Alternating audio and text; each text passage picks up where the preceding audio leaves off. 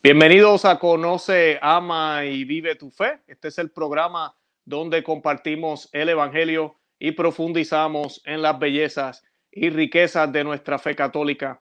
Les habla su amigo y hermano Luis Román y quisiera recordarles que no podemos amar lo que no conocemos y que solo vivimos lo que amamos. Hoy vamos a estar hablando del Día de la Candelaria, vamos a estar hablando de la Virgen del Buen Suceso, de la Purificación y me está acompañando un experto que si ustedes llevan ya tiempo siguiéndonos, eh, bueno, yo digo experto, ¿verdad? No sé si se siente muy como que, pero yo sé que lo eres, eh, un, un, un, joven que lleva trabajando bastante tiempo ya en su canal también sobre esta advocación, estas apariciones que son, de verdad que son muy relevantes en estos tiempos, extremadamente, y están extremadamente conectadas con Fátima. Y pues yo quiero darle la bienvenida oficialmente a Santiago Villarreal al programa. ¿Cómo te encuentras, Santiago? Hola Luis, eh, buenas noches con todos los seguidores de Conoce, Ama y Vive tu Fe. Gracias por la invitación, pues me encuentro muy bien, feliz de poder compartir justo a pocos días de la fiesta de la Virgen del Buen Suceso de la Purificación o Candelaria, el 2 de febrero, un poco de información y de detalles que les va a todos ustedes impactar muchísimo porque esta vocación es especialísima. Si ya han seguido el canal de Luis desde hace mucho tiempo, o si también siguen mi canal, ya han escuchado un poco de su historia y saben que esta aparición es importantísima para la Santa Iglesia Católica y los últimos tiempos que estamos viviendo. Así mismo. Pues nada, te damos la bienvenida, Santiago, y estamos muy contentos de que estés una vez con nosotros. Ya hemos hecho, si no me equivoco, dos o tres programas, habíamos hecho el año pasado y pues habíamos tocado bastante de la vocación. Nosotros vamos a dejar eh, los enlaces en la descripción de este video luego para los que quieran accesar esa información. Hoy también vamos a dar muchos detalles porque de verdad después del 2020, ese año que yo creo que a nadie se nos va, se nos va a olvidar, hemos visto cómo el Señor está en control, pero también hemos visto los planes del maligno y se están viendo claramente los frutos que llevan ya, eh, podríamos decir, siglos que se han ido manifestando poco a poco. Y pues antes de comenzar, yo quiero pedirle a los que están eh, viendo este video que por favor le den me gusta, que le den me gusta, que le den a los thumbs up, que le den like, como decimos acá, eh, para que el video lo siga, YouTube lo siga promoviendo. Así que denle me gusta, de esa forma nos ayudan. Además de eso, hay un botón ahí que dice share, dice compartir. Ahorita mismo usted coja y dele a ese botón y lo comparte en Facebook, lo comparte por WhatsApp, lo comparte por Telegram, para que más personas que tal vez no tienen nada que hacer ahora les llegó el mensajito y se conectan con nosotros. Y también eh, eh, comenten, déjenle saber a otros que estamos aquí y suscríbanse al canal. También ya hablando de suscribirse al canal, les voy a hablar del canal también de Tradicional eh, Quito. Yo tengo aquí una fotico rapidito, Tradicional Quito suscríbase al canal de Traditional Quito. Usted quiere saber más de esta vocación, quiere conocer un poco más de, de, qué, de qué se trata, eh, conocer más de la tradición católica también. Este canal se lo recomiendo. La novena que nosotros compartimos en nuestro blog hace poquito, compartimos el texto, compartimos un PDF también y compartimos los videos del hermano aquí de Santiago Villarreal, porque yo sé que hay personas que manejan o les gusta escuchar el audio y son videos muy bien hechos Así que los invito a que cuando terminen de ver el programa de nosotros, vayan al canal de Santiago, eh, Tradicional Quito, y se suscriban a ese canal para que también tengan toda esa información. Y nada, antes de comenzar también vamos entonces a hacer una oración a la Santísima Virgen María para que sea ella quien nos proteja mientras hacemos este programa, que no nos fallen ninguno de las tecnologías que tenemos, que proteja a todos los que nos están viendo, que proteja a todas las familias a nivel mundial, especialmente durante estos tiempos de crisis, donde en algunos lugares ni siquiera las iglesias están abiertas. Le pedimos, eh, le pedimos a ella la intercesión de ella para que ella ruegue por nosotros y así pues este tipo de, situaciones vayan mejorando. Y esta oración la vamos a hacer in nomini Patri et Fili Spiritu Santi. Amén. Ave María, gratia plena, Dominus tecum Benedicta tu in mulieribus et benedictus frutus ventris tui, Jesus. Santa María, Mater Dei, ora pro nobis peccatoribus, nunc et in hora mortis nostre. Amén. Amén. In nomine Patri et Filii et Spiritus Sancti. Amén. Bendito sea Dios. Bueno, y vamos a, primero que nada, quería preguntarte, Santiago, ¿cómo están las cosas allá en Ecuador? Eh, ¿Están las iglesias abiertas? ¿Cómo, ¿Cómo está la situación ahorita por allá? Bueno, primero, creo que la situación en Ecuador está un poquito mejor que los países vecinos en cuanto a las restricciones. Tenemos un toque de queda ahorita desde las 11 de la noche hasta las 4 de la mañana, todos los días. Empezó desde, si mal no recuerdo, desde el viernes anterior. Y bueno, en cuanto a las iglesias, las iglesias, está, eh, bueno, la mayoría están abiertas, no todas, pero la mayoría están abiertas, tienen, tienen la misa en sordo. Lamentablemente, en la mayoría de lugares están dando la comunión en la mano, eso es mm. súper, súper triste pero sí, sí hay misa con el 30% del aforo, ahorita es lo que se está manejando. Entonces, pero sí, sí, sí asiste la gente también a la misa. De todas maneras, mm, es muy triste porque son poquísimos los sacerdotes que se atreven a dar la comunión en la boca. Son contadas las parroquias a nivel de Quito y a nivel de Ecuador donde los sacerdotes realizan eso, ¿no? Es muy triste. Eso especialmente en cuanto a las iglesias de allí, bueno, como todos estamos con esto, del, con esto del COVID, los hospitales están luchando por no estar totalmente llenos con lo de las, eh, las unidades de cuidados intensivos.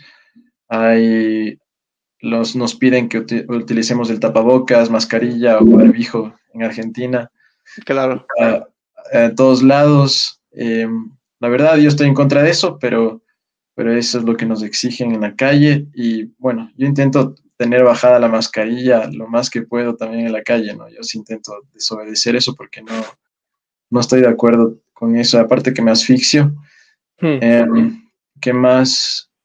Bueno, en cuanto a inseguridad, hay mucha inseguridad ahora. Recién hoy a la mañana asesinaron a un presentador de televisión. Eso fue súper triste porque era una persona muy carismática y eh, como persona muy, buena gente, ¿no? Pero em, así están con el, eh, murió de sicariato, entonces eso nos consternó a todos. Entonces, también ruego a Dios que tenga misericordia del alma de, de Efraín Ruales, que era este presentador, actor y cantante. Eh, bueno, esas tres cosas. ¿Qué más? Amén. Que el Señor le conceda le Y que sí, que brille para la luz perpetua. Y también hay muchísimos venezolanos que están ingresando, hay más o menos 300 venezolanos que ingresan al país y ahorita Perú está poniendo, poniendo toda una, una, hilera de militares, de tanques de guerra en la frontera con Ecuador al sur, al sur de nuestro país, para que los venezolanos no entren. Eh, entonces, estamos en eso, el, los niveles de, desempleo siguen, siguen iguales, tal vez hay un poco de recuperación económica, pero estamos a punto de unas elecciones también. El 7 de febrero son las elecciones aquí en Ecuador tal vez sean una eh, la primera y segunda vuelta, tal vez haya, dependiendo de cuántos salgan en, las primeras votaciones, elegiremos nuevo presidente. Entonces también estamos rogándole a la Santísima Virgen de Buen Suceso en estos días y al Sagrado Corazón de Jesús que, bueno, que se haga la voluntad de Dios primeramente, pero que si es que está en la voluntad de Dios, que, que gane el presidente que necesitamos, que no sea de la izquierda, que no sea socialista ni comunista, sino que sea, por lo, eh, por lo, menos que sea el mal menor, ¿no? Todos estamos por esa, por esa opción de, de, votar por el mal menor, de que gane el mal menor, porque si gana los, los, seguidores del comunismo, del socialismo, como han sido los últimos 13 años, casi 14, 14 años prácticamente en el país, vamos a terminar como otra Venezuela y Dios no quiera, también estemos los ecuatorianos como en esta diáspora que nuestros hermanos venezolanos han vivido durante los últimos 10 años, ¿no? No, claro, vamos a estar orando por ustedes. Yo le tengo mucho cariño a Ecuador, yo te lo he dicho ya varias veces, he hecho algunas amistades por medio de este canal y estoy loco por ir a visitar eh, la imagen, la imagen de la Virgen del Buen Suceso de la Purificación. Eh, eh, con David Rodríguez estuve hablando un tiempo también de eso, porque sé que él hacía peregrinaciones para allá y pues si Dios quiere eso se va a dar y nos vamos a ver y eso va a ser eh, algo muy bueno, si Dios quiere, sin mascarilla, si Dios quiere, las cosas, si Dios lo permite, van a mejorar. Pero es la prueba que nos ha tocado vivir, yo también me la tengo que poner de vez en cuando, en el trabajo me la exigen, y pues es, es lo que está pasando, es lo que nos piden, pero, pero nada, tenemos que ser fuertes, orar, y cuando podamos quitárnoslas, nos las quitamos, cuando no haga falta, no hace falta. Eh, yo les he mencionado, tú mencionaste lo de las parroquias, aquí en Estados Unidos está igual, la mayoría de los lugares esto parece un circo, uno va y es una flecha, entras por aquí, sales por allá. eh, dejan una, una, línea de sillas vacías entre medio de cada una. Eh, es un miedo, es un miedo. Ya no hay creencia en la Eucaristía, ya no se cree en el poder de Dios en la Santa Misa, en el agua bendita. Ahora, en la vacuna sí creen. En la vacuna están todos apuntados en primera fila, quieren vacunarse. Ahí sí tienen la fe puesta en la vacuna, pero no en las cosas de la iglesia. Lamentablemente, eso es lo que está pasando. Y hay algunas parroquias, como tú mencionaste, tradicionales, no son muchas. Por eso yo comparto el enlace que siempre comparto aquí, el directorio que compartimos, para que vayan y busquen esos lugares, porque los hay, los hay donde están dando la comunión en la boca. Eh, a veces toca viajar, no es fácil. Yo sé que la circunstancia de mucha gente es difícil, pero hay que hacer el esfuerzo para, para mantenernos fiel al Señor y tratarlo con el respeto que se merece. Eh, hoy, como dije, vamos a estar hablando de la Virgen del buen suceso de la purificación. Y la razón por la cual yo quise hacer este programa, le estaba comentando a Santiago, es porque el 2 de febrero celebramos el día de la purificación de la Virgen María o el día de la, la presentación del Señor, le llaman también. Eh, el Día de la Candelaria también le llaman en muchos países. Y pues aquí en Estados Unidos se le conoce como Candlemas, eh, también por la bendición de las velas, también se le llama Candelaria por ese sentido. Eh, y de eso vamos a estar hablando hoy también. ¿En qué relación tiene esta, esta vocación o esta este milagro, Santiago? Si nos puedes explicar, porque yo sé que es la Virgen del Buen Suceso de la Purificación. Hay gente que la confunden con la Virgen del Buen Suceso de España. Eh, y sé que hay una diferencia, ¿no? Sí, sí. La Virgen de Buen Suceso original es de España, es de España, la primera advocación. Pero aquí, a pesar de que de por sí Madre Mariana de Jesús Torres ya tenía una afición hacia la Virgen de Buen Suceso, un cariño, digámoslo así, hacia la Virgen de Buen Suceso de España, cuando la, Nuestra Señora se le apareció en varias de, sus, de las ocasiones durante toda su vida, porque ella desde pequeño, desde, bueno, prácticamente desde su primera comunión, podríamos decirlo así, empezó con manifestaciones sobrenaturales de nuestro Señor Jesucristo, antes también, inclusive desde su primera comunión. Cuando se le apareció la Virgen, le pidió hacer una estatua, una estatua tal cual ella veía en la imagen eh, no sé si era visión o si físicamente se le apareció la Virgen, pero bueno, en esta visión, en esta aparición de la Virgen, le dijo, haz una estatua tal cual como la ves, y que tenía que llamarse la Virgen del Buen Suceso de la Purificación o Candelaria. ¿Por qué? Porque quería que la fiesta se celebre cada 2 de febrero. Entonces, a diferencia de la Virgen del Buen Suceso de España, la, la Virgen de Quito tiene tiene un báculo, no tiene, no tiene un cetro de reina, sino un báculo como regente del monasterio de la Inmaculada Concepción. Aquí voy a compartir una foto. Allí se le puede ver al báculo, como todos los que están ahorita conectados al canal pueden verlo en vivo. Allí está la foto de la, de la imagen original. Esta es la imagen que inclusive a pesar de que la pandemia, bueno, y estas restricciones eh, que son ilícitas, que no han permitido que abran la iglesia, los franciscanos sí la han bajado al coro, no al coro alto, perdón, al, al altar mayor de la, de la iglesia. Si ustedes ingresan, si ustedes ingresan al canal de Facebook del Monasterio de la Inmaculada Concepción, que están transmitiendo la misa y la novena, allí van a poder, a poder ver a la imagen que está detrás del sacerdote, ¿no? Al momento de celebrar la misa en un sordo. Entonces, eh, es increíble. Es, fue, bueno, ya vamos a hablar un poquito más de detalles de cómo fue hecha, pero eh, la diferencia en sí es que ella es como la abadesa del monasterio y la de España es más como tiene el cetro de reina, ¿no? Tiene el cetro de reina, mientras que acá tiene el báculo. Entonces eso las diferencia, esa es la diferencia más importante, que acá es abadesa y allá ya está como, especialmente como reina. Perfecto, y por eso se le llama de la purificación, porque ella quería que se le celebrara a los 2 de febrero, ¿verdad? Correcto. Sí, ella quería que se le celebre cada 2 de febrero, entonces desde ese momento, cuando, cuando en, mil, en, mil, en 1611, el 2 de febrero de 1611, se consagró la imagen por primera vez por el obispo de ese tiempo en Quito, desde allí se ha celebrado la fiesta que en contadas ocasiones se ha dejado de celebrar, seguramente en la época de la independencia y también cuando los comunistas uh, detrás de Loy Alfaro estuvieron también causando muchos estragos aquí en el Ecuador y matando a religiosos, expulsando también del país de religiosos.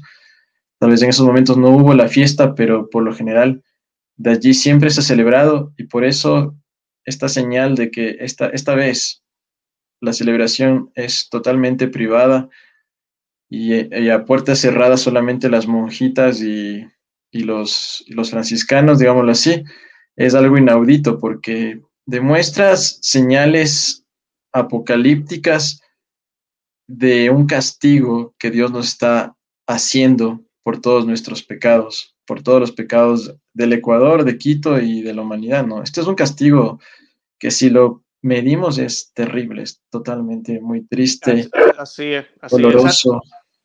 Sabes que estaba, tú estás diciendo eso y, yo estaba compartiendo ayer a la audiencia que le estamos pidiendo a Dios, que Dios, Señor, ayúdanos con esta circunstancia, ayúdanos aquí, ayúdanos allá. Y el problema que está pasando ahorita mismo es que no tenemos a Dios en la sociedad.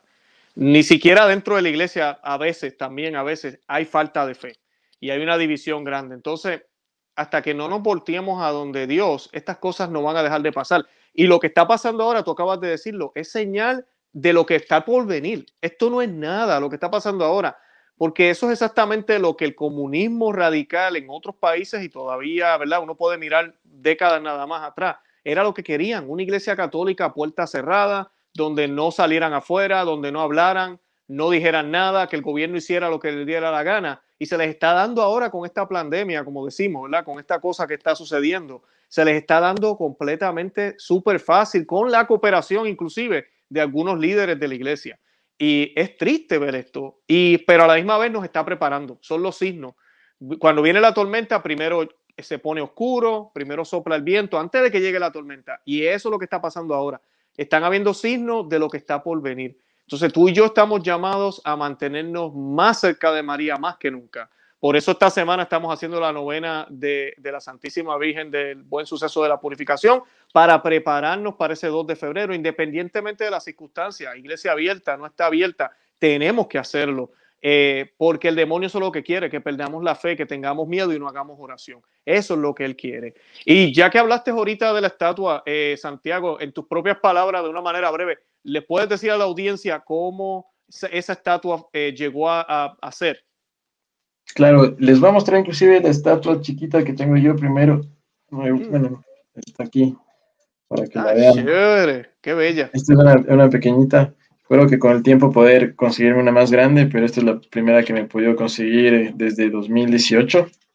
Y bueno, esa es la, imagen, ¿no? Ahí está la Madre Mariana. Entonces, como le pudieron ver allí a, la, Madre Mariana, bueno, em, la historia, para resumirla así brevemente, Madre Mariana estaba rezando en el coro alto de la iglesia, como todas las noches. Ella tenía el don de poder dormir poco, prácticamente yo digo, a veces no dormía, sino que pasaba en oración toda la noche, que son muy pocos los santos que llegan a ese nivel de perfección, ¿no? Y de la vida mística. Entonces, en una de esas noches se le apareció la Santísima Virgen y, bueno, le pidió hacer la estatua tal cual se le aparecía y ella dijo que ella era, era indigna de hacerlo, ¿no? Ella no quería hacerlo, ella era tan humilde que no se atrevía ni siquiera, decía, yo no, yo no quisiera ni tocar, eh, eh, ni, tocar la señora al momento de medir, la estatura, porque la Virgen, la Virgen dijo, yo quiero una réplica exacta de como tú me ves. Entonces, lo que hicieron fue que la Virgen le ordenó que ella tomara su cordón de franciscana, entonces tomó el cordón, lo estiró y ella dijo, no te preocupes, no vas a tener que toparme.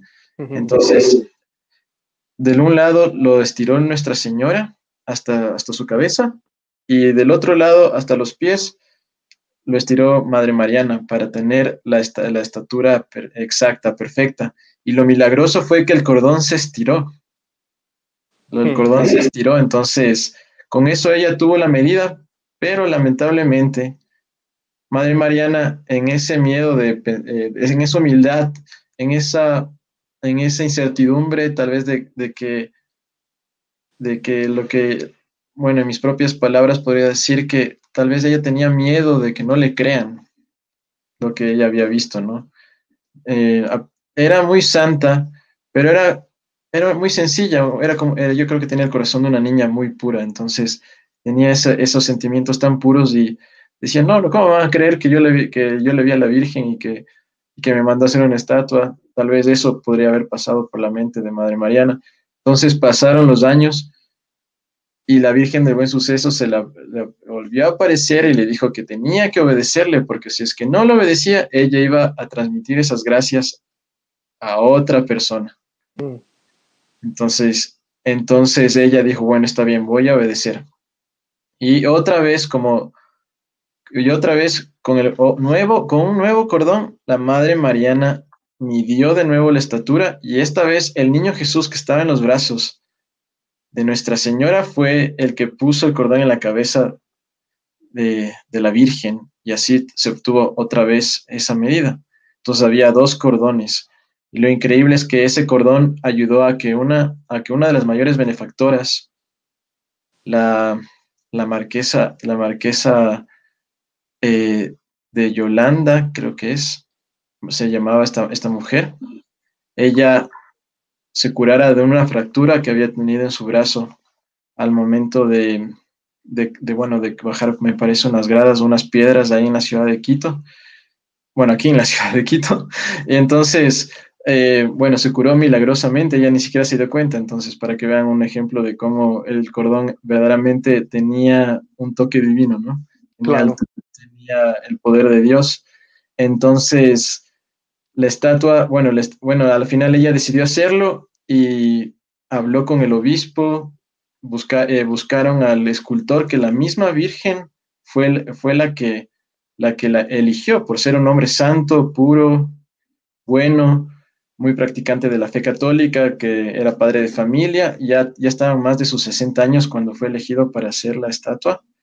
Bueno, era más joven la primera vez, pero ya cuando le eligieron para hacer ya tenía más de 60 y él fue el escultor que empezó a tallar la madera, buscó la mejor madera para que dure lo más posible, se fue a buscar la mejor madera, empezó a tallarla más o menos por septiembre, octubre de, de 1610, de 1610. Entonces empezó con todo ese trabajo y ya habló a, a tallar los niños yo creo que eran dos niños, porque dicen que la imagen original tiene dos niños. Esos dos niños parece que están ocultos todavía con el cuadernón, que esa es otra historia, ¿no? Con las biografías de Madre Mariana, otros documentos del convento, el báculo original, el báculo que ustedes han visto en la imagen que Luis Román ha compartido, no es la imagen, no es el báculo original, sino que es el, es el báculo que es una réplica, digámoslo así, pero no es el original que la misma marquesa eh, de Yolanda o, Yolanda, no, ese nombre no, no, se sabe bien o no, bueno, es un detalle difícil de, de, interpretar, pero e, esta marquesa fue la que mandó, eh, mandó hacer el báculo y lo mandó a hacer en España. Fue traído de España para esta ocasión. Entonces fue hecho como un regalo muy, muy especial. Entonces, bueno, se trabajó en eso, se trabajó en las coronas, en las llaves que el señor obispo fue el que mandó hacer en ese momento. Y bueno, llegó ya, llegó ya casi la época de, la, de que se entregara la imagen y, una, y unos días antes del 16 de enero de 1611, Francisco del Castillo fue a buscar unas pinturas fuera de la ciudad de Quito para darle los últimos toques. La imagen ya estaba casi lista. Entonces, él tenía que ya regresar a la mañana del 16, del 16 de enero y terminar la imagen. Pero a la madrugada, mientras Madre Mariana estaba en oración, ocurrió el milagro de la imagen, que esto es una de las cosas más increíbles en, la historia de la iglesia, porque no he escuchado una historia igual, donde, donde bueno, hubo una, hubo una aparición de la Santísima Trinidad, de los coros celestiales, fue, fue una cosa increíble ahí en el coro alto. Y eh, Madre Mariana veía cómo, cómo Dios le ordenaba, le, ordenaba a los arcángeles, ¿no? Y, y, de que vinieran, de que vinieran como que a terminar la imagen, se, lo, nos podríamos imaginar más o menos así. Mm. Entonces lo que sucedió fue que vinieron los tres arcángeles, San Miguel, San Gabriel, San Rafael, junto con San Francisco de Asís, y en un instante, como en un abrir y cerrar de ojos, transformaron totalmente la madera. Yo opino que también pudieran haber sido los niños, pudieran haber sido los niños también. Entonces, los niños y Nuestra Señora cambiaron en un abrir y cerrar de ojos y toda la pintura que Francisco del Castillo había puesto estaba en el suelo, en el suelo como escarcha. Mientras, mientras eso sucedía, Nuestra Señora tomó posesión de la, de la imagen, eh, fue como que místicamente se vio como que Nuestra Señora ingresó a la imagen y mientras los coros celestiales cantaban Salve Sancta Parents. Así fue como sucedió. Y ese es el milagro de, la hechura de la imagen. De allí la imagen fue consagrada por el, obispo, el arzobispo, el obispo de Quito en ese tiempo, el 2 de febrero de 1611. Y es muy, muy especial esta fecha del 16 porque fue también la, la, fecha en que falleció Madre Mariana, 16 de enero de 1635. Entonces tiene una connotación muy, muy fuerte, ¿no? Porque fue el día en que ocurrió el milagro y también ese mismo día, a las 3 de la tarde, falleció Madre Mariana. También una coincidencia increíble porque es la, es la hora en que nuestro Señor Jesucristo entregó su alma, ¿no? Entonces, son, son esas coincidencias que a uno le dejan perplejo. Y desde allí se ha celebrado la fiesta de Nuestra Señora del Buen Suceso. ese es el regalo que tenemos aquí en Quito. Bueno, hubieron varias apariciones, profecías. Madre Mariana inclusive recibió la visita hasta de, hasta de San Ignacio de Loyola, a ese punto, ¿no? Entonces, son, esos, esos, son los pequeños detalles. Y entonces podríamos decir que los detalles que tiene la, la, imagen que ustedes están viendo fueron, no son de aquí, no son de este mundo, igual que como lo de la Virgen de Guadalupe, no son de este mundo. Si ustedes que están viendo ahorita la imagen podrán darse cuenta que el niño no se parece a la Santísima Virgen. Eso es porque el niño es una réplica, como les expliqué. Los niños están escondidos en algún muro del monasterio, junto con el cuadernón, que es el, cuadernón es, es un conjunto de lo que tiene que ver con las biografías, otros documentos, eh, cosas de Madre Mariana, el báculo. Entonces parece que todas esas cosas están juntas. Eh, tal vez sea, no sé, yo no, me imagino cómo sea, tal vez sea un, armario de madera, no, no, lo sé, pero el cuadernón es este conjunto de todas estas cosas y se supone que todo eso va a aparecer cuando se cumplan ciertas condiciones. Claro. Entonces, mientras tanto está escondido y creo que también eso tal vez aparezca antes de que ya ocurran las cosas más importantes dentro de los planes de Dios que tal vez enfrentemos en los próximos años o quién sabe, en los próximos meses, días, no lo sé, pero tenemos que estar atentos y rogarle a Dios porque dicen que una, eh, una es que los franciscanos sean los, que sean los que rijan el monasterio verdaderamente como cuando lo fundaron. Esa es una, una, es una condición que haría que el cuadernón aparezca. Eh, o también que todo el Ecuador reconozca a la Virgen, María, eh, Virgen María de Buen Suceso de la Purificación Candelaria como bueno, como la advocación más importante del país y ya que todos la honren bajo esa advocación. Em, me parece que hay otra condición que no me acuerdo ahorita, pero eso sería lo más importante, que todo el Ecuador la reconozca y, que, y que los franciscanos rijan nuevamente el monasterio. Pero en las condiciones como están las órdenes tradicionales, yo creo que tocaría esperar a que haya tal vez una pequeña reforma dentro de las órdenes para que unos franciscanos y religiosos con verdadero espíritu cristiano y católico sean los que devuelvan ese esplendor al que Madre Mariana siempre anheló cuando ella estaba viva, porque ella sufrió esa separación que las monjas rebeldes hicieron de los franciscanos con las monjas. No significa que no es que tienen, comparten, que van a celebrar misa sino que verdaderamente estén bajo, bajo la tutela de los franciscanos totalmente. De, los franciscanos, claro. Sabes que, que lo, lo, lo, que tú mencionas, se, ve que hay un plan. Lo que pasa que a veces para nosotros, ¿verdad? Dios tiene un plan, pero parece imposible, ¿verdad? Tú dices que Ecuador reconozca a la Virgen. Y Fátima decía, ¿verdad? Al final mi corazón inmaculado triunfará. Y uno dice, pero ¿y, pero ¿y cómo? Procuró el mundo como está, ¿verdad? Y uno dice, pero ¿cómo? Y de eso quisiera que habláramos. Primero quiero brevemente que hablemos para que los, que nos están viendo vean algunas de las profecías que ya se han cumplido, por ejemplo, la independencia de Ecuador, eh, lo, predijo la, la, Virgen del Buen Suceso de la Purificación, que iban a tener un presidente, yo recuerdo que tú contaste esa historia, un presidente cristiano y que iba a morir eh, prácticamente mártir, si no me equivoco. El presidente Gabriel García Moreno, eh, ella predijo exactamente todo, básicamente cómo pasó. La proclamación de los dogmas de la Inmaculada Concepción y de la Asunción, si no me equivoco, ella los predijo, ambos los predijo.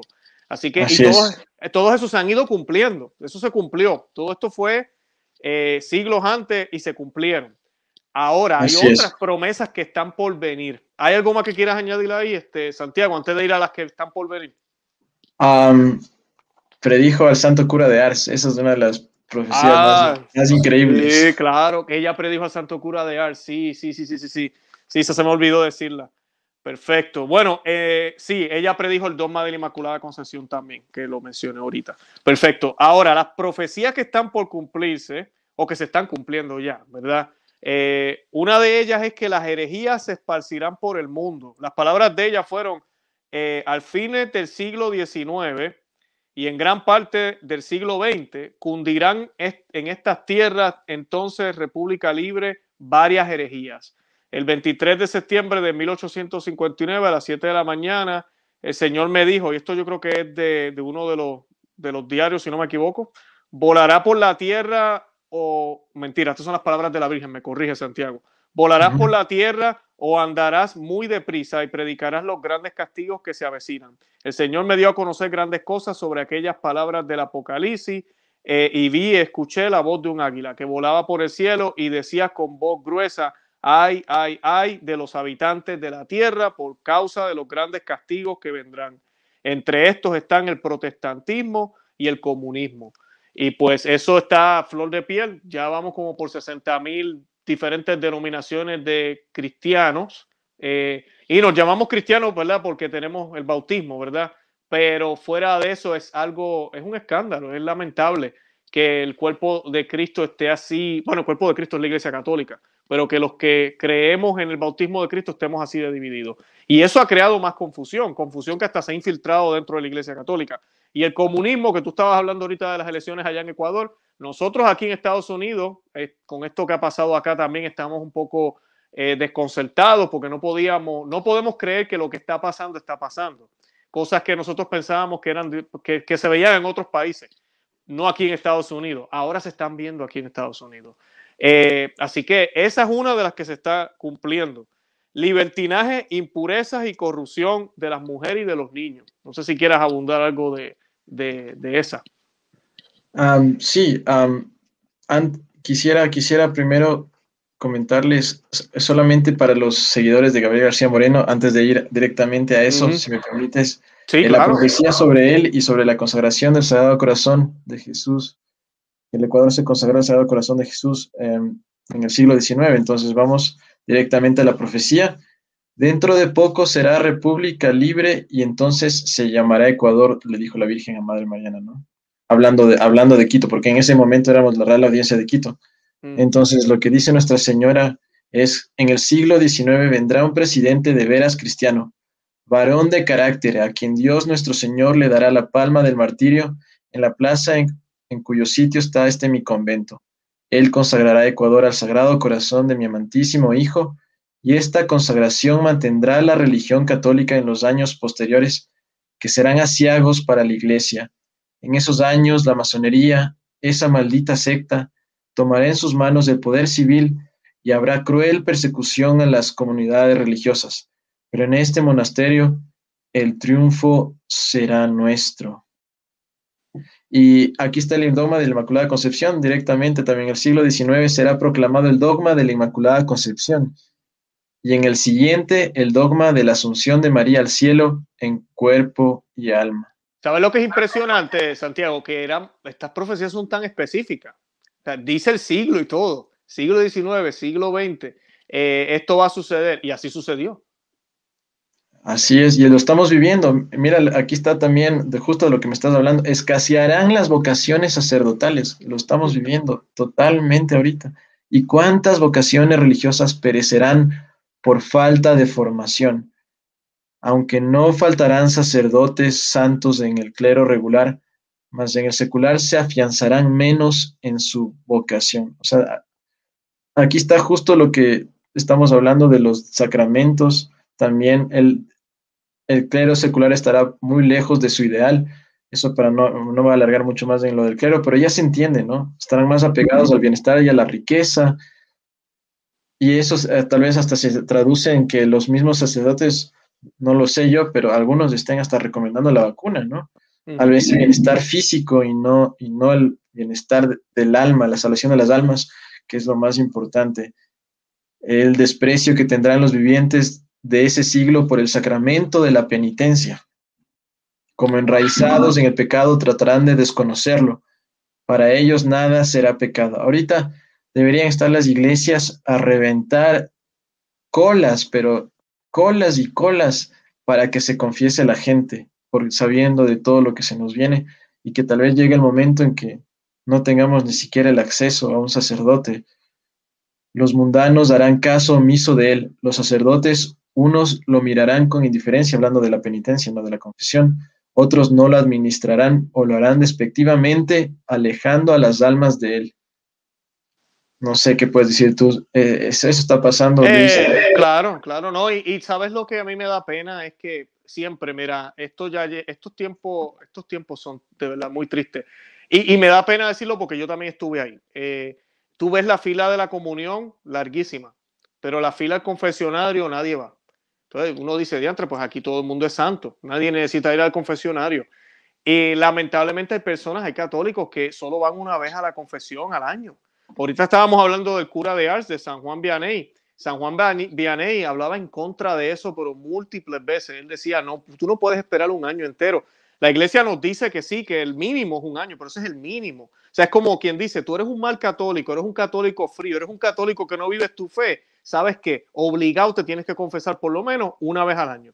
Eso es lo que quiere decir eso. No es que tenemos que hacerlo la norma y entonces, ah, no, no pasa nada, yo me confieso todas las cuaresmas y ya, no me confieso más ningún otro día y más ningún otro momento del año. No, la confesión debe ser algo que debe ser de, yo, nosotros aquí por lo menos en nuestra casa, cada dos semanas, una vez al mes mínimo, por lo menos los que tenemos la, la, eh, la costumbre y la tradición y la, y somos devotos a los primeros viernes y primeros sábados, pues eso es algo que tenemos que hacer. todos los primeros viernes o cerca de esa fecha, aquí nos confesamos, por lo menos en mi casa, y yo sé que tú, Santiago, me imagino que harás lo mismo. Y es lo que tratamos de hacer para mantenernos, porque somos pecadores. Van a haber pecados eh, veniales, van a haber tal pecados más graves, independientemente de la situación, tenemos que ir a confesarnos. Pero también lo triste es, Santiago, que a veces hay parroquias que el horario de confesión es media hora antes de una misa nada más. Y a veces el horario, que yo no entiendo, y yo se lo he dicho a sacerdotes también, es un horario que uno no puede por el trabajo, es que es bien difícil. Entonces hay que irse a otra parroquia o buscar, que siempre se encuentra, que busca, encuentra, pero es más difícil. Yo creo que eso es algo que, lo, que los obispos y las iglesias tienen que manejar un poco mejor, dar más disponibilidad para podernos, eh, podernos confesar. Ah, pero lamentablemente no, no, eso no, no se le dé la importancia. Eh, simplemente vamos, comulgamos y pensamos que la comunión es la que nos borra los pecados. Y no es así. ¿Sabe? El Señor instituyó el sacramento de la confesión o de la penitencia para que pudiéramos confesar nuestros pecados, obtener el perdón de Él, para que entonces luego podamos tener una verdadera comunión con Él. Nosotros no podemos tener una verdadera comunión con Él si estamos en pecado. Y San Pablo fue muy claro cuando lo decía. Hay de aquel, ¿verdad?, que sea reo de, pecado y coma del cuerpo y la sangre de Cristo. Eh, se, está comiendo, ¿verdad?, su propia condena. Así que eh, eso son, esto no es pura, eh, ¿verdad? Que yo quiero, ¿cómo se dice eso? Puratismo. puritanismo. puritanismo, gracias. No, no, estoy hablando de eso, yo no estoy hablando de ser más santo. Esto está en la Biblia, esto es doctrina católica, es lo que la Iglesia Católica siempre nos ha enseñado, aunque no se hable, aunque se nos haya olvidado, porque pensamos que, no, que no importa, yo puedo ir en pecado a comulgar, porque ya cuando comulgo mágicamente quedo limpio. No, así no es que funciona. Bien, bien importante eso. Y la, entonces la Virgen también habló de esto. Así es, también aquí, aquí está como, justo está aquí resumido, el sacramento del matrimonio, ahora, el que representa la unión de Cristo con la iglesia, esas son palabras de la Virgen, ¿no? Será atacado y profanado en toda la extensión de la palabra. Se aprobarán inicuas leyes procurando extinguirlo, el divorcio que primero me parece que empezó en Estados Unidos, ¿no? Hace 100 años, hace más de 100 años y, se extendió por todo, por todo el mundo facilitando a todos vivir mal y propagándose la generación de hijos mal nacidos y sin la bendición de la iglesia. Irán decayendo rápidamente, irá decayendo rápidamente el espíritu cristiano del sacramento. El sacramento del matrimonio también está en una crisis terrible y eso es a simple vista a nuestro alrededor. No tenemos que irnos ni fuera de nuestras familias, sino solo regresar a ver al lado para, que, ver, para ver que esto se ha cumplido padres solteros, madres solteras, divorcios. Aquí en Ecuador la mitad de parejas que se casan se divorcian cada año. Entonces, eso se está cumpliendo al pie de la letra, ¿no? Personas, mujeres que tienen hijos de diferentes maridos. Y lo que ah. pasa es que el demonio sabe, el matrimonio, eh, ¿cómo te digo? El matrimonio es manifestación del orden de Dios, de la jerarquía de Dios. E, es eso. Tienes la cabeza, tienes la esposa, el hombre, ese papel, son iguales en términos de su dignidad ante Dios, pero ambos tienen, ¿verdad?, un papel distinto. Y el demonio ha logrado destruir eso y crear un desorden, un caos en, en las familias a nivel mundial. E inclusive luego entra entonces el matrimonio civil, que eso realmente no es, no es un matrimonio. Y pues eh, es algo muy normal. Inclusive hay católicos. Ahora hablando de la crisis del matrimonio, que yo he escuchado, no, que mi hija se case primero por lo civil y si le va bien, entonces hacemos la boda grande en la iglesia. O sea, tú puedes creer eso, Santiago, tú puedes creer eso. Es como que pero tú no entiendes, si se van a casar por lo civil, esto significa también que están teniendo relaciones. o sea, que baila al altar sin guardar su virginidad y con todo el permiso del papá y la mamá, porque es que hay que, hay que estar seguro. Porque imagínate, el sacramento es algo, y te lo dicen así bien serio, ¿no? El sacramento es algo serio. Yo no puedo dejar que mi hija, mejor que se case por lo civil y después entonces se casan por la iglesia. Esa es la crisis que estamos viviendo.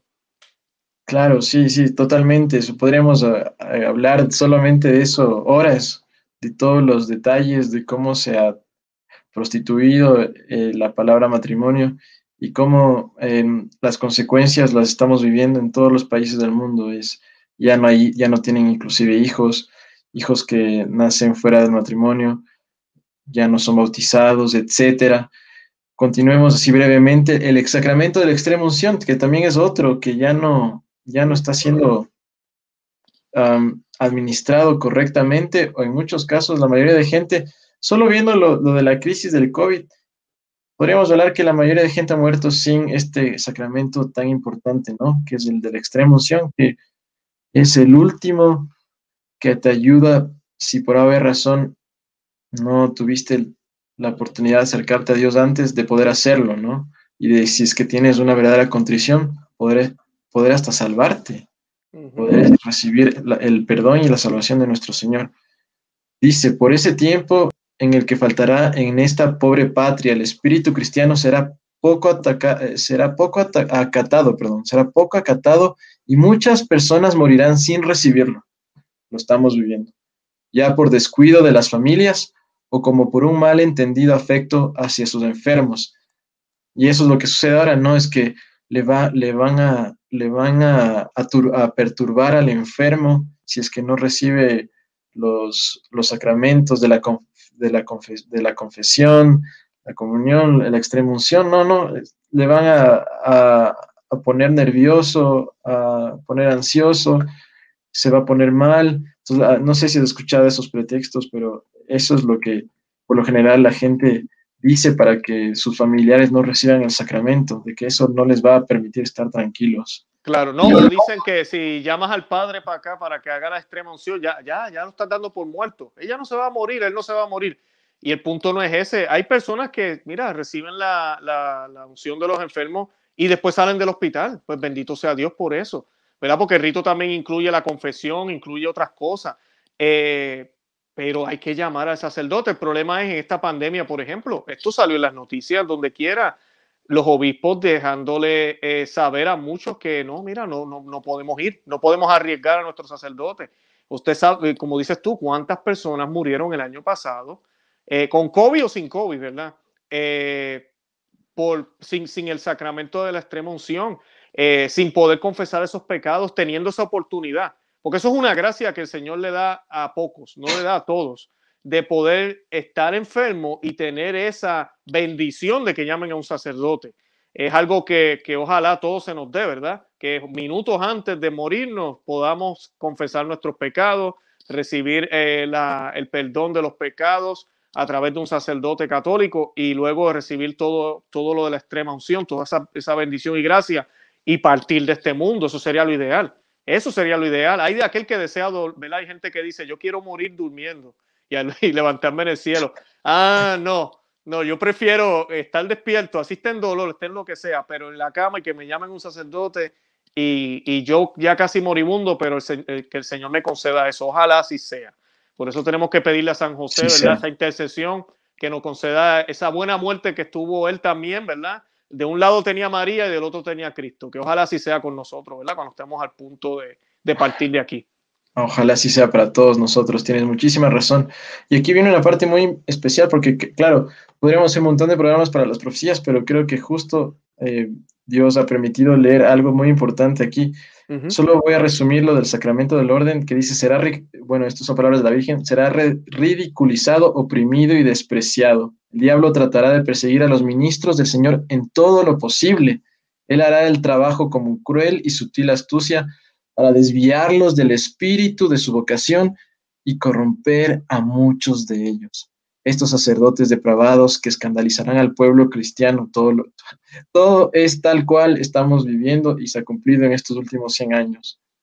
Literalmente, traerán el odio de los malos católicos y de los enemigos de la Iglesia católica romana y la caída de todos los sacerdotes de la Iglesia católica, de la Iglesia apostólica. Es increíble, o sea, no necesitamos otra profecía para entender lo que ya se cumplió.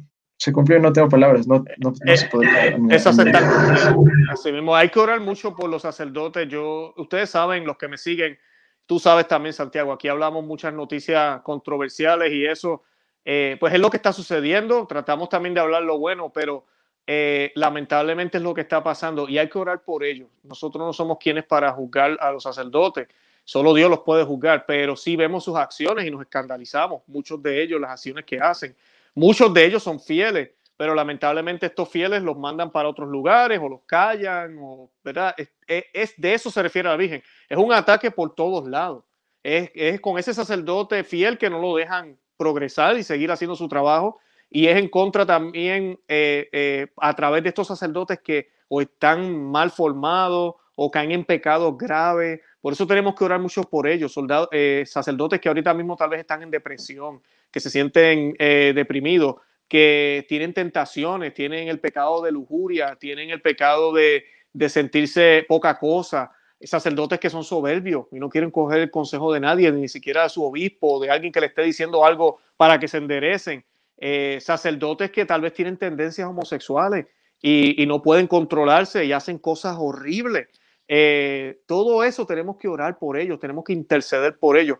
Una, un consejo que les voy a dar a los que me ven. Los jueves aquí, por lo menos en mi casa, y esto es idea de mi esposa también, nosotros siempre hacemos los rosarios por los sacerdotes, los jueves. ¿Por qué lo hacemos jueves? Porque un jueves santo el Señor instituyó eh, el orden sacerdotal y lo hacemos los jueves.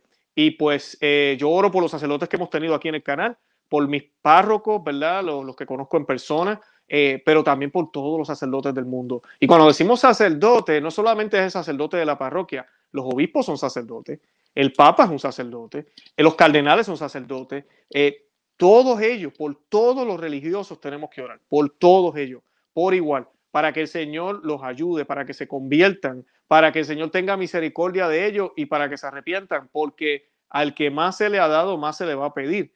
Y, hay muchísimos santos que hablan de eso, obispos en el purgatorio, papas en el infierno, eh, obispos en el infierno, sacerdotes en el, purgatorio, eh, personas con manos consagradas que traían la Eucaristía en la Santa Misa, pero eso no lo salva, porque el sacramento actúa, ¿verdad? Por sí solo, ¿verdad? no es el, no es el ministro. Así que ellos tienen que rendirle cuentas al Señor independientemente de las mil misas que hayan hecho.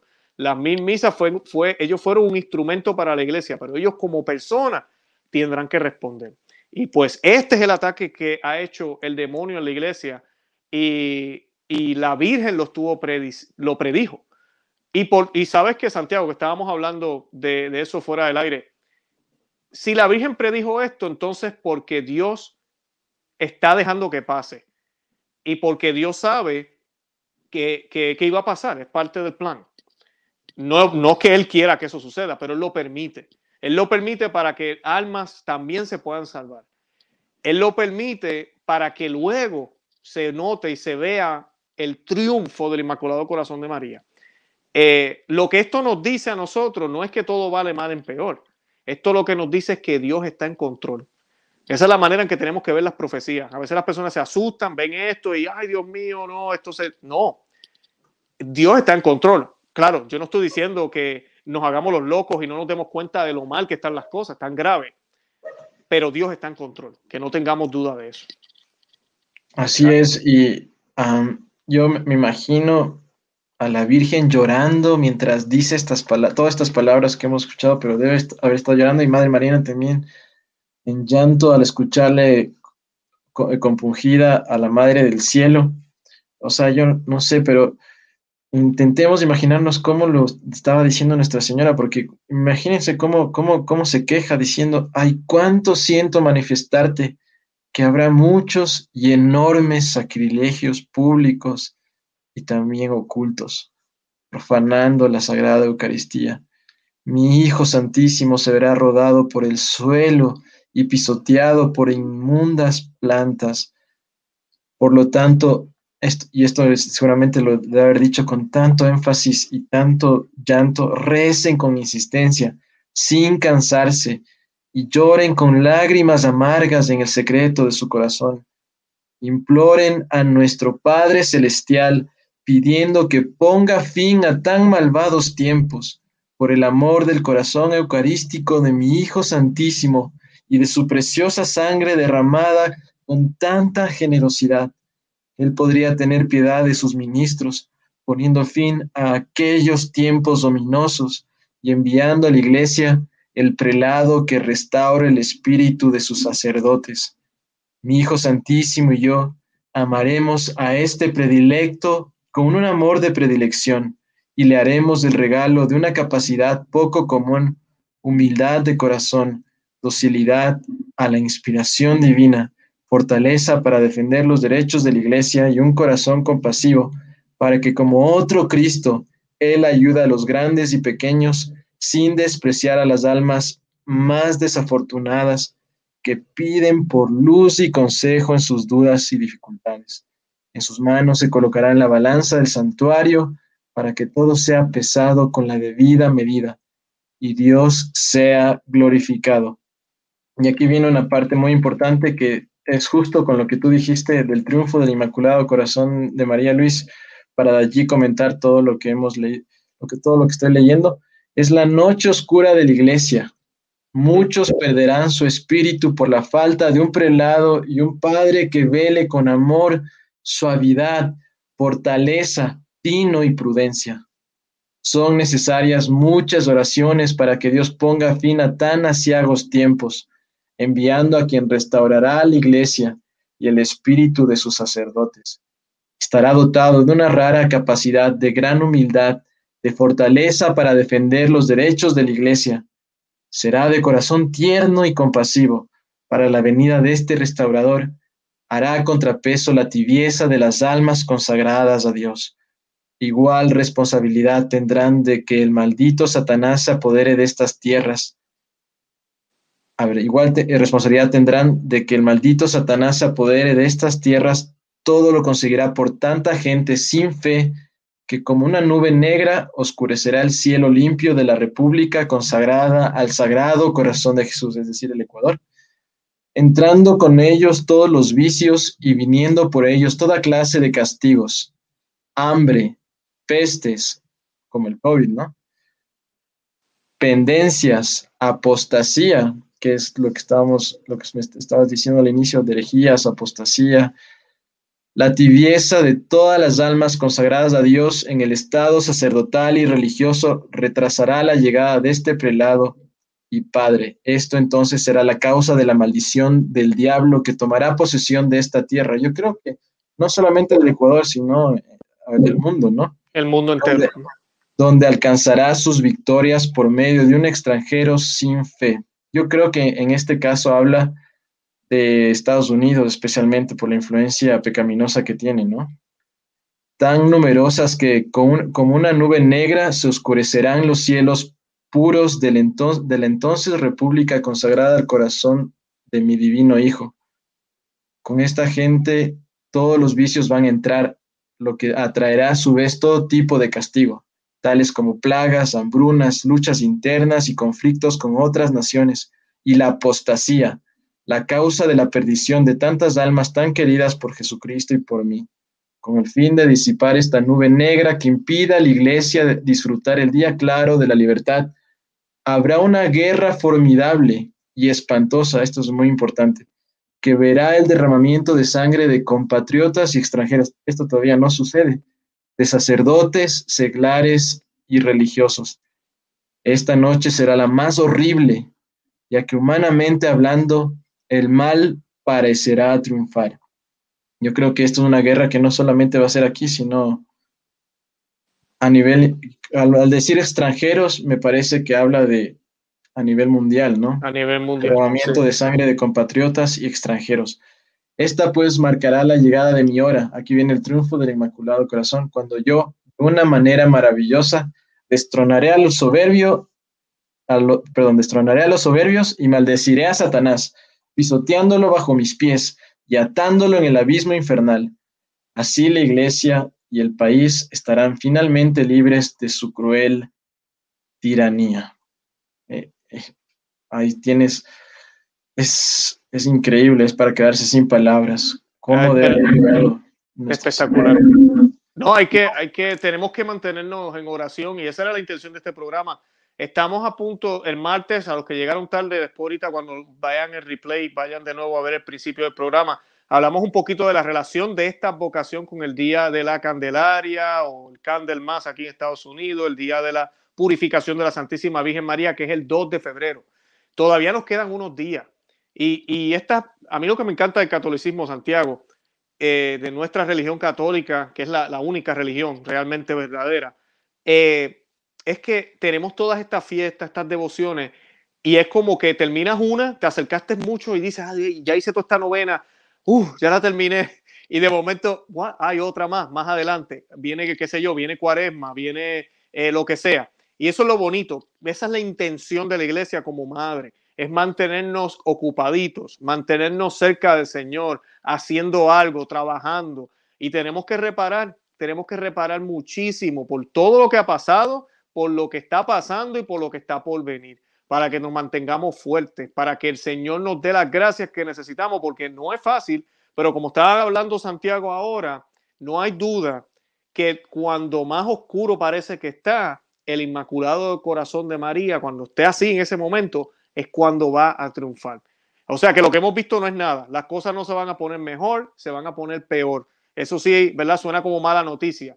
Pero lo bueno es que eso es necesario para que llegue el triunfo de Nuestra Señora, de la Reina del Cielo y por ende de Jesucristo. Pero tenemos que mantenernos fieles y no va a ser fácil. Y lo más importante que necesitamos es la oración. Por eso tenemos que prepararnos para este día de la Candelaria. Independientemente de tu circunstancia ahorita mismo en tu país, tú tienes que prepararte en oración para ese día, como hicieron eh, la Sagrada Familia antes de ir a presentar al Señor al templo. La Virgen y San José cumplieron con todos esos deberes religiosos, que no era solo llegar allí, ellos andaban en oración, bueno, tenían, imagínate, habían, acababan de dar la luz a Dios, imagínense, al Dios mismo. Así que eh, esa es la actitud que tenemos que tener nosotros como católicos en estos días. Estar pendiente y alerta, pero no dejarnos alarmar, sino tener los ojos puestos en el Señor y mantenernos firmes en eso.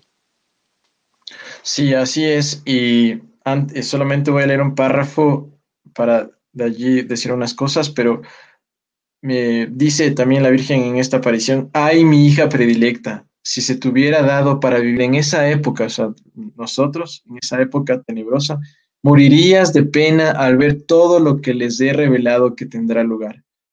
pero mi Hijo Santísimo y yo tenemos un amor tan grande por esta tierra, nuestra herencia, que deseamos incluso ahora la aplicación de tus sacrificios y oraciones para cortar la duración de tal terrible catástrofe. Entonces, siempre las apariciones y las profecías, tú que sabes más de teología, Luis, están, están condicionadas, ¿no? Pues por eso es que tal vez hay, ah, hay ciertas profecías que podría ser que se cumplan o no, y otras sí. La mayoría de las profecías de la Virgen de Sucesos se han cumplido. Hay algunas que no, por ejemplo, no sé si eso realmente en la biografía original dice que ella será eh, canonizada, la, la, Madre Mariana, en el siglo XX, cosa que no ha sucedido todavía. Entonces, son, son detalles que uno ya empieza a ver y dice, bueno, es que las profecías son, están condicionadas, ¿no? A ciertas circunstancias. Como cuando se termina el segundo secreto de, de Fátima que dice, em, en Portugal se mantendrá la fe, puntos suspensivos, tal vez ahí, si es que, si es que mantienen cierta, si es que se mantienen fieles, no sé, al rosario, todo, todo eso está condicionado y Dios, bueno, es el que ve ya todo el plan perfecto porque Dios no tiene tiempo y Él ve nuestra vida en un, ve en un instante, ve toda nuestra vida. Nosotros la vivimos en el tiempo. Dios ve todo desde arriba. Él ya sabe toda la historia. Él ya sabe cómo va a suceder. Nos, nos da la oportunidad de, de, tomar la decisión de salvarnos, de tomar nuestra cruz, de acercarnos a la fe, a los sacramentos, pero depende de cada uno de nosotros el aceptarlo o no. Uh -huh. Dios nos deja en ese libre albedrío y algo importantísimo que quisiera topar, si tú me lo permites, Luis, es eh, contar un poco la experiencia de la fiesta de la Virgen del Buen Suceso, cómo normalmente se celebra eh, durante estos días. Yo creo que sería una buena manera de ir acercándonos al final del programa, ¿no? De sí, contarles, con, con eso concluimos, claro. Contarles cómo es verdaderamente la experiencia de estar allí. Primeramente, esto ya es varios años, hay muchas organizaciones que participan de la fiesta católicas, vienen desde la TFP, um, la TFP y los Caballeros de la Virgen, porque bueno, ustedes saben la historia que están divididos, ¿no? Las, eh, la TFP, los Caballeros de la Virgen, viene la Fraternidad San Pío X, vienen otras eh, órdenes tradicionales, hasta sede vacantistas vienen a la fiesta de la Virgen, a la novena, entonces, si ustedes tuviera, tuvieran la oportunidad de venir a Quito y si Dios lo permite, que el próximo año ya todo vuelva a la normalidad y junto con Luis y mucha más gente nos podamos reunir Amén, para, la sea. para la novena, Dios, que la Virgencita nos escuche, que así sea. O sea, ustedes se van a enamorar porque lo que se, lo que se ha, ha estado viviendo en los últimos años, especialmente con el apoyo de la fraternidad sacerdotal de San Pío X, es que, es que haya una novena con, una, con procesión. Antes lo que me contaban es que solamente era el día de la fiesta, la procesión, la procesión que se hace rezando el rosario por las calles del centro histórico de Quito y a veces hasta el obispo acompañando a esta procesión en, en fiestas, en, en fechas, en años especiales como en el, hace 10 años eh, me parece fue sacada la imagen original para pasear por las calles de Quito, por lo que se cumplían justamente 400 años del milagro de, del milagro, bueno, del milagro de que fue terminada la imagen y de la consagración, mejor dicho, de la consagración canónica de la imagen, que fue el 2 de febrero de 1611. Entonces es algo increíble porque vienen miles de personas, miles de personas se manifiestan ese día para caminar por, toda la por todo el centro histórico de Quito con velas, rezando el rosario, haciendo cánticos. Pero lo más bonito es que ahora ya hay la tradición también de la novena, los días anteriores. Entonces, todos esos nueve días también con banderines. Si ustedes buscan en el internet, van a encontrar en YouTube varios videos de la fiesta de la Virgen de Suceso Quito. Buscan así y van a encontrar vídeos de, de las procesiones y cosas por el estilo. Y es hermoso porque tú ves cómo cómo hay gente de todos los países, de todos los países, Estados Unidos, Canadá, Australia, Europa, Latinoamérica, Ecuador mismo, que madrugan a las 5 de la mañana durante 10 días, incluyendo el día de la fiesta, para rezar el rosario, algunos para cargar los banderines, otros especialmente eh, se intenta que todos sean ecuatorianos los que cargan las estandartes, las banderas y también la estatua peregrina de la Virgen que es más pequeña, que si ustedes buscan en el, si ustedes buscan en internet lo van a poder ver. Em, se intenta que sean ecuatorianos, pero lo triste es ver a más gente extranjera durante los días de la novena. No digo el día de la fiesta, que ahí sí son un montón de ecuatorianos, ¿no? Pero el día, los días de la novena es triste ver a extranjeros que eh, se pagan inclusive tal vez sumas exorbitantes por los pasajes, la estadía, la comida, no sé, la visa, que se necesita la visa o, o sacar el pasaporte, no sé, etcétera. Es, esa fe que tienen los extranjeros es, es admirable y es lo que más inspira a los quiteños y a los ecuatorianos el querer abrazar más esta vocación y querer hacerla nuestra, personarnos de ella, porque, porque son detalles de, que a uno le, le, sacan el corazón. Si ustedes vienen el próximo año y si es que lo ven, van a ver a gringos cantando en español los cánticos a la Virgen. Sí, claro. Se aprenden de, se aprenden, no de memoria, pero con el cuaderno, se aprenden y, cantan. Tú les ves a sacerdotes y a toda una serie de personas extranjeras que no hablan español cantando en español los cánticos que las monjas de la Inmaculada Concepción han escrito para nuestra Madre del Cielo. Es, es una cosa, pero que parece que estás en el cielo. Y aparte hay misa tridentina, es hermosísimo porque hay misa tridentina y como muchas veces intentan traer los padres de la fraternidad, por ejemplo, un, coro de, de, sus fieles, que seguramente tú donde vas a misa seguramente hay coro y se escucha hermosísimo.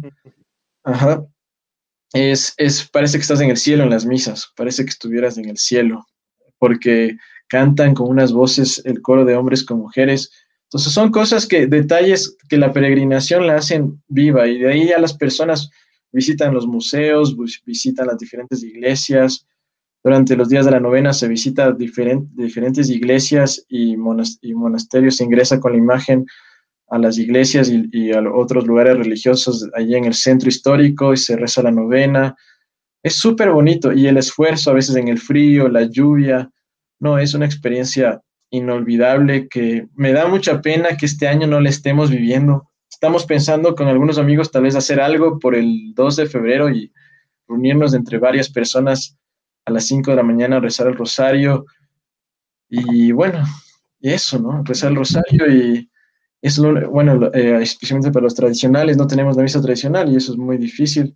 Lamentablemente quisiéramos que por lo menos un sacerdote venga para esas fechas, pero por lo menos besar el rosario con una imagen de, la Virgen ese día, como tú mismo dices, no dejar que las circunstancias nos detengan en celebrar esta novena y esta fiesta tan importante para la iglesia, que todos deberían conocerla, toditos.